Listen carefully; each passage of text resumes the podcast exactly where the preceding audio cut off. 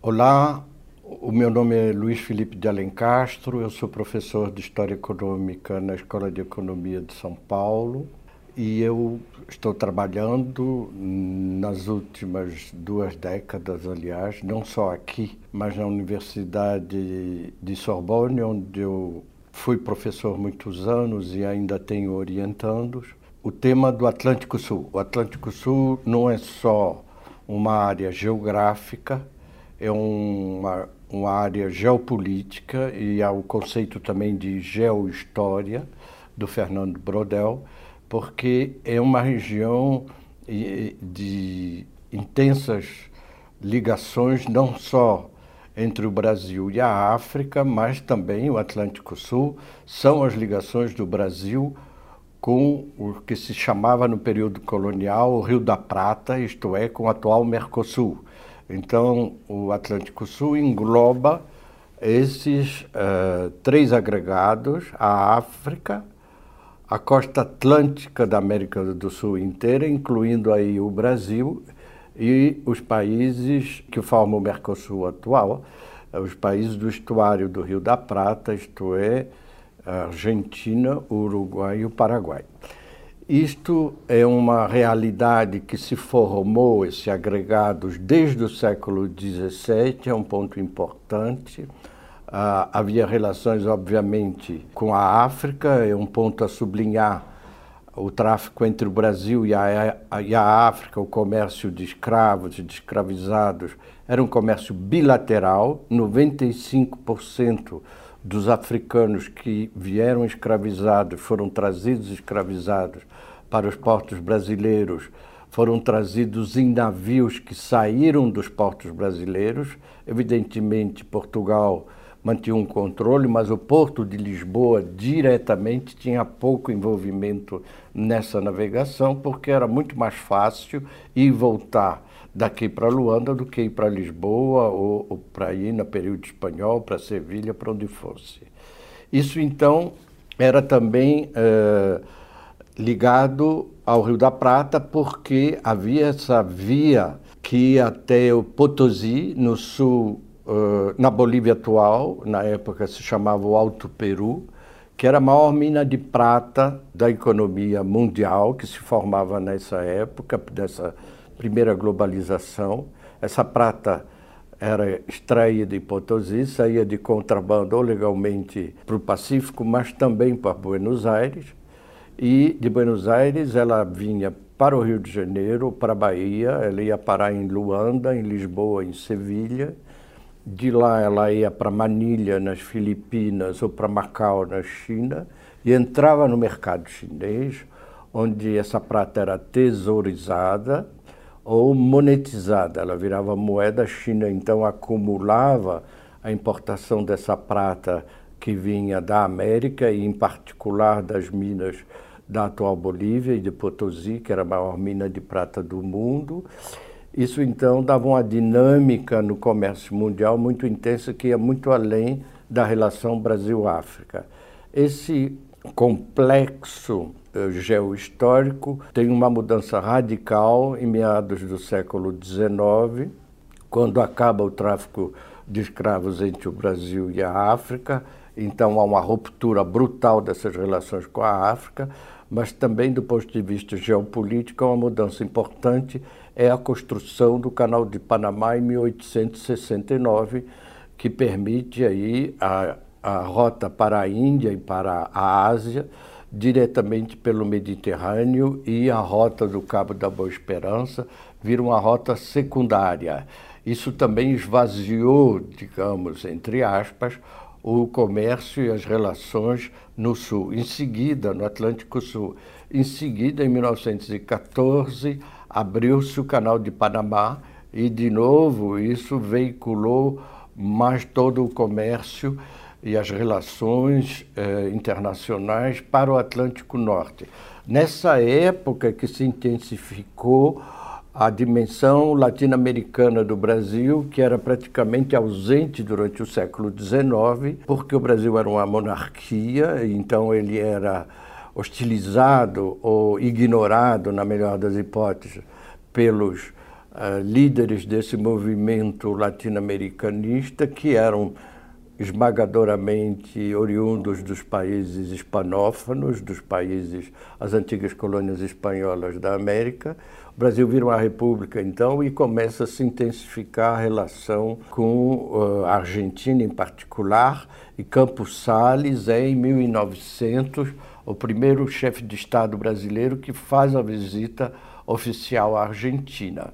A partir daí, há essa então dimensão latino-americana do Brasil que se expande, que se expande e que se estrutura e tem o seu ponto alto, talvez, uh, na CEPAL. A CEPAL, os economistas, os sociólogos, os cientistas políticos que gravitavam em volta da CEPAL têm um papel fundamental nos países latino-americanos, no Mercosul e na própria ideia de Mercosul.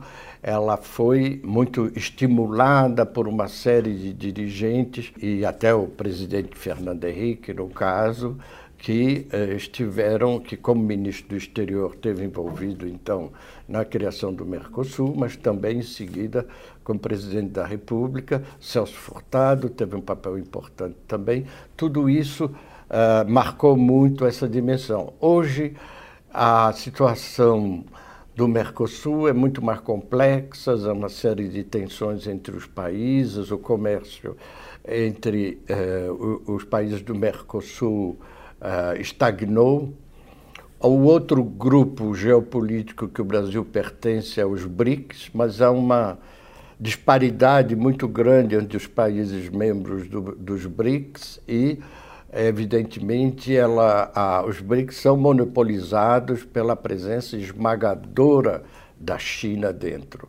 Ora, o Atlântico Sul, nesse meio tempo, mudou do lado africano, os países africanos que se tornaram independentes, há os países lusófonos, o português começa a ser uma língua importante, porque Angola, Moçambique tem um crescimento demográfico muito importante e, numa menor medida, também a Guiné-Bissau e Cabo Verde, eh, Santo Tomé ainda numa menor medida, mas essencialmente Angola e Moçambique. Esse crescimento demográfico faz com que a língua portuguesa será mais falada na África do que no Brasil e em Portugal juntos, isto é, a população lusófona na África será mais importante que a soma da população brasileira e portuguesa no fim do século XXI.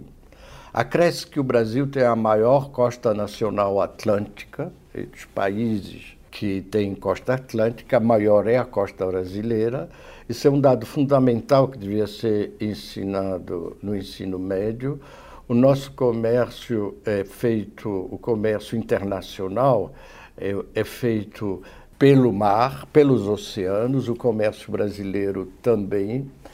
Isso então dá uma importância estratégica muito grande ao estudo da história da economia marítima. Aliás, há uma matéria que é, eu estruturei aqui na escola a pedido dos alunos e com apoio da direção que se chama História e Economia Marítima.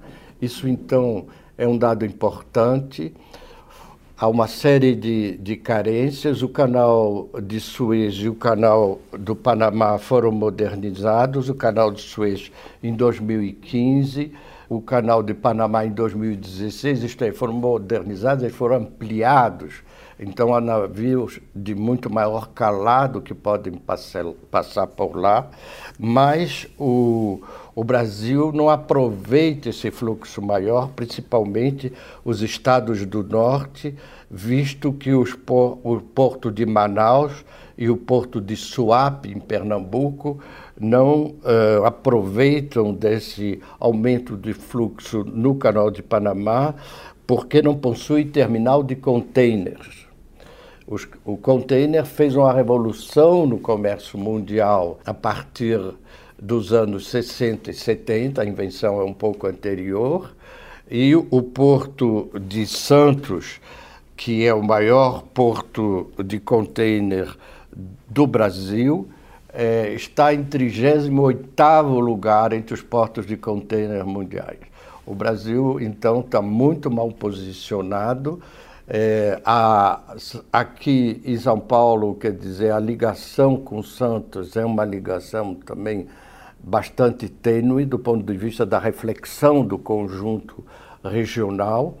Há uma todo um debate sobre o papel dos grandes portos, há um modelo de desenvolvimento que está estruturado em Xangai, que transformou-se no maior porto do mundo, mas também num grande centro financeiro. Esse debate existe em Marseille também, por causa justamente da renovação do canal de, de Suez. O canal de Suez, no ano passado, em 2019 foi 150 anos da construção do canal.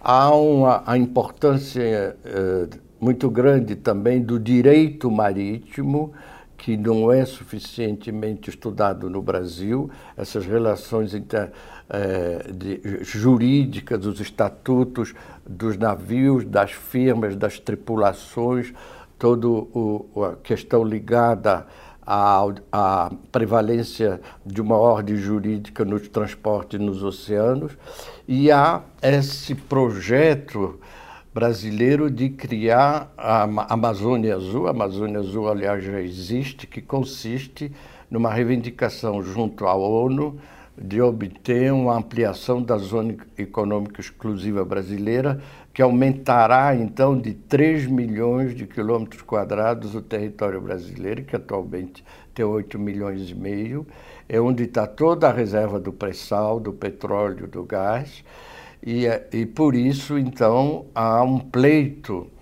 da Marinha de criar um segundo comando naval ou em Belém, ou em Fortaleza, em, ou em Natal, de qualquer maneira, um segundo comando, independente do Rio de Janeiro, porque só há um comando naval uh, na Marinha de Guerra Brasileira que se situa no Rio, porque a realidade brasileira mudou muito. Esse comando naval do, do Rio foi criado ainda no período colonial, em 1763, quando a capital do vice-reino foi transferida da Bahia para o Rio. De lá para cá, o mundo mudou muito e tem todo esse problema ligado à navegação mais intensa pelo canal do Suez, a questão da Amazônia Azul, que é sobretudo mais ampliada no norte do Brasil, e eh, isso é um tema que traz de novo a questão do oceano na atualidade. O outro ponto da atualidade são os cabos submarinos, é um ponto também que passa, fica debaixo do pano. Geralmente, há os cabos que passam ao longo da costa brasileira, o cabo de internet, eu estou falando, Internet Backbone, que são cabos de fibra ótica que transmitem maciçamente, continuamente dados. Todo o nosso celular, toda a nossa informação digital passa por aí. Isso, é, eles têm quatro desses cabos que unem o Brasil à África. Isso depois vai para o Oriente Médio, através do Oceano Índico. Tem um peso estratégico muito grande. Esses cabos, aliás, foram o motivo da denúncia do Snowden em 2013 da espionagem global que era feita pelos Estados Unidos e mais quatro países anglo-saxões, a Inglaterra, o Canadá, a Nova Zelândia a Austrália, Five Eyes, que eh, espionavam através desse cabo submarino o mundo inteiro. Houve até um incidente aqui no Brasil, a presidente Dilma, na época, recusou-se a uma visita oficial dos Estados Unidos quando soube desse caso dessa espionagem, mas espionagem não era dela, era globalmente, não só do Brasil, mas de toda a informação que passava por esses cabos. Isso é pouco sabido e pouco debatido. O livro branco da Defesa Nacional, que saiu em 2012, faz um balanço dos elementos estratégicos e, e, e, e, elementos geopolíticos da defesa nacional brasileira. Foi um livro editado depois de muito estudo pelo Ministério da Defesa. Não mencionam o, os cabos uh, submarinos que passam ao largo da costa brasileira.